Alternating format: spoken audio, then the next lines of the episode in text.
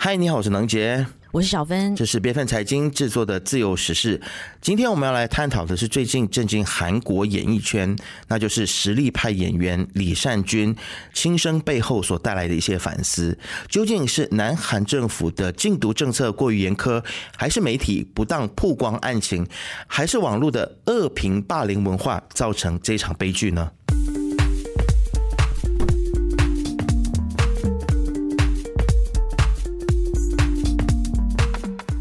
年十月，因为涉及吸毒疑云的李善均呢，在药检结果呈阴性的状况之下呢，已经三度接受警方传唤调查了。那除了公开对家人和受到事件影响的所有人表达歉意之外，他在最后一次传唤之后呢，也向媒体表示说他很冤枉，也要求来进行测谎。没想到。才过了一天，李善均就被发现在车内烧炭轻生了。那随着他的离世呢，警方也结束了相关的调查工作，只留下了层层的谜团未解哦。那先不管这个李善均是不是真的有吸毒，这个南韩警方呢，在调查时候的草率、资讯的外泄、媒体不间断的这个嗜血的报道哦，还有乐听人们追逐八卦的推波助澜，还有整个社会对于毒品问题的严厉谴责，却又被动的逃。讨论或解决问题的一个态度，都让艺人承受着比过去更大的压力。肯定的是，这种以死明志的牺牲，李善均不会是唯一一个。在南韩的例子哦，可以说比比皆是。其实这次的南韩警方在这起事件的调查过程当中，我们可以看到出现了很多的漏洞。首先呢，是没有严守侦查不公开的原则，也就是说，在立案前的初步调查时，还没有确定嫌疑，就把当事人的身份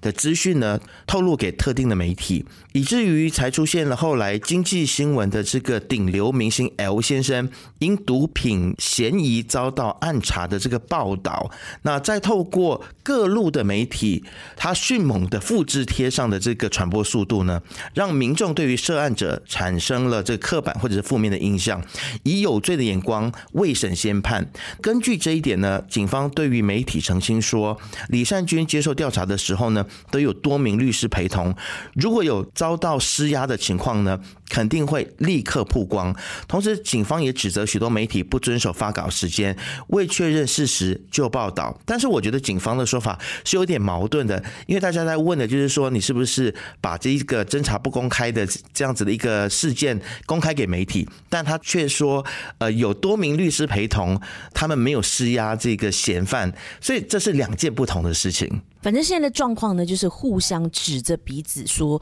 哦，是你的问题嘛。”那无论如何呢，在当今这个媒体哦非常激烈竞争，这个为了独家报道，可以说是不惜一切代价的一个时代。尽管记者们都知道侦查不公开，但还是会无所不用其极的来跟警方套近乎，希望能够抢到第一手的线索。那加上广大吃瓜群众的心态，其中也不乏那些以耸动标题、偏激言论来博。取点播率的 YouTuber，连人家的丧礼呢都还要去拍摄哦，也都乐于提前来获得和转发任何未经证实的内容，却没有人检讨整个猎物的过程早已经违反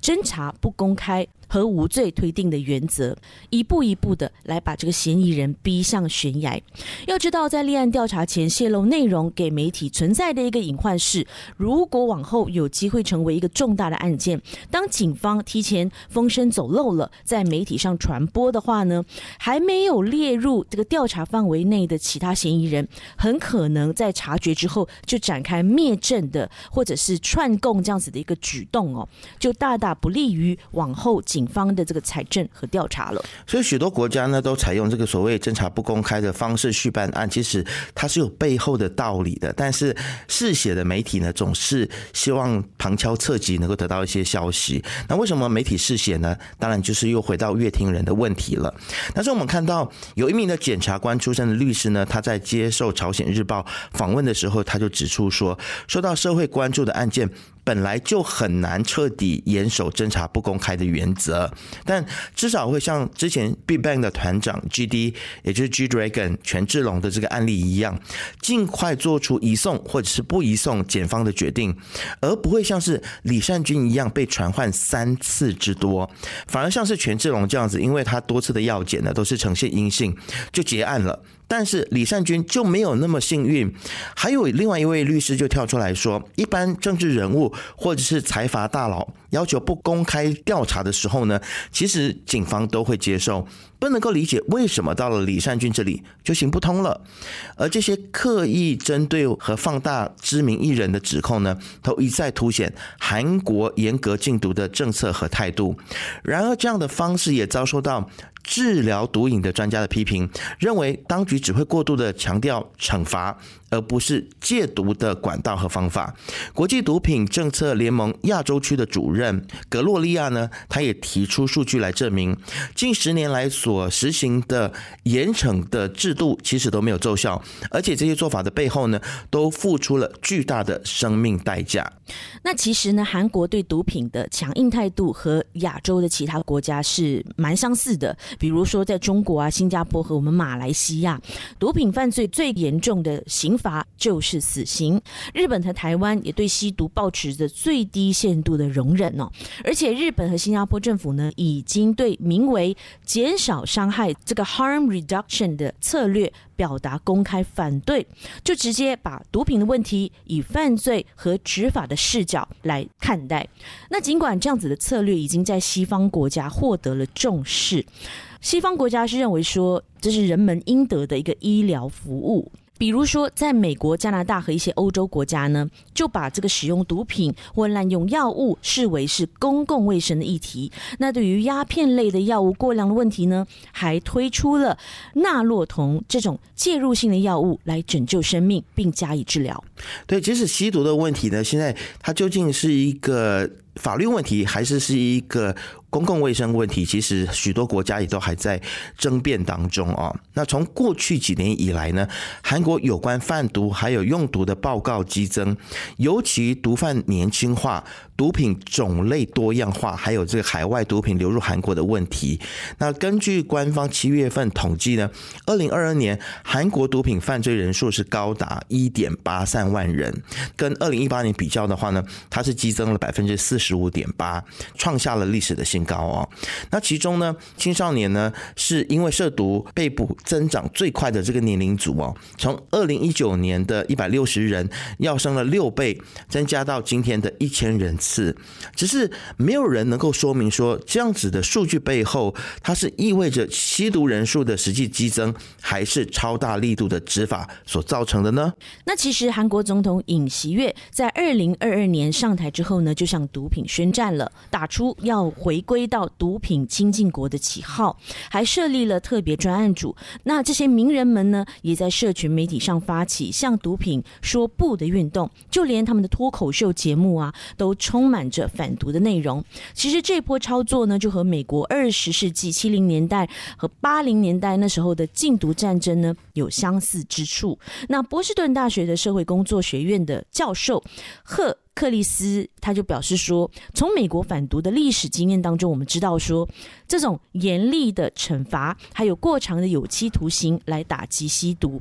其实呢，对于减少吸毒或吸毒过量致死。是不会有效的。另外一方面呢，警方还大力的查缉毒品与犯人啊，可以预见举发毒品持有与成瘾者的数量一定会暴增的。那么当中有许多人呢，本来应该要转到这个专责的机构接受咨询、辅导或者是治疗，而南韩全国就只有二十四所医院提供这一类的服务，而政府去年拨给这些机构的预算呢是高达八点二亿韩元。政府原本规划二零二四年将全国的专责机构数量扩充到三十个，但目前确定的二零二四年的预算，很像是被冻结了，让未来新上路的这些专责机构要如何运营？诶，这还是一个问题哦。就连当前还没有扩充的情况底下呢，多数的专责单位都存在着经费以及人力不足的问题。明明吸毒者的人数是持续在增加，但是全国二十四所专责单位当中，有半数在最近。三年之内呢，几乎是没有能力再收纳任何的吸毒者了，也没有办法再治疗任何人了。那其实这个问题呢，就回到说，究竟南韩政府里头的这些官员在想些什么？难道他们要把这所有的吸毒者都放到监狱里面去关起来吗？那我们就以这个首尔市来看哦，目前呢，在首尔有两家医院是担任这个专责单位的，但是因为疫情爆发了之后，到现在都几乎没有在运作的。如果周遭发现啊有人需要接受戒毒门诊了，他们会把它转介到这个车程需要两个小时的仁川的真爱医院。这个真爱医院是南韩当前最有名、规模也最大的一个戒毒治疗单位，但据说每年实际上要给付的治疗金额远远超出预算的数额，所以说呢，这家医院目前是在苦撑当中啊。那能够撑多久还是一个未知数。但在这三年之间呢，我们看到韩国三十岁以下的年轻毒品犯罪人数都达到四百人以上，实际上到医院接受治疗的人数都只有两位数，所以就形成一个戒毒资源远远不足，寻求戒毒治疗者的比率呢也也相当低落的一个诡异的窘境。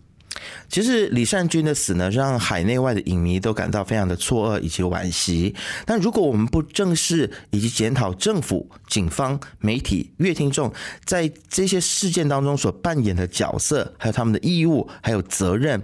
毒品问题呢？可能就很难获得改善跟解决。其实，打击毒品或者是药物滥用是长期抗战，在更多新型毒品不断被研发、更容易取得的趋势之下，各国的公共卫生方面的知识体系和安全网是一定要加强的，向有需要的人提供他们需要的帮助，而不是一昧的去打压和压抑。那么，既然现在已经有了纳洛酮这种非处方签的用药。可以更有效的帮助解决鸦片药物的滥用，政府还有有关单位呢，可以多多的教育民众如何有效的使用。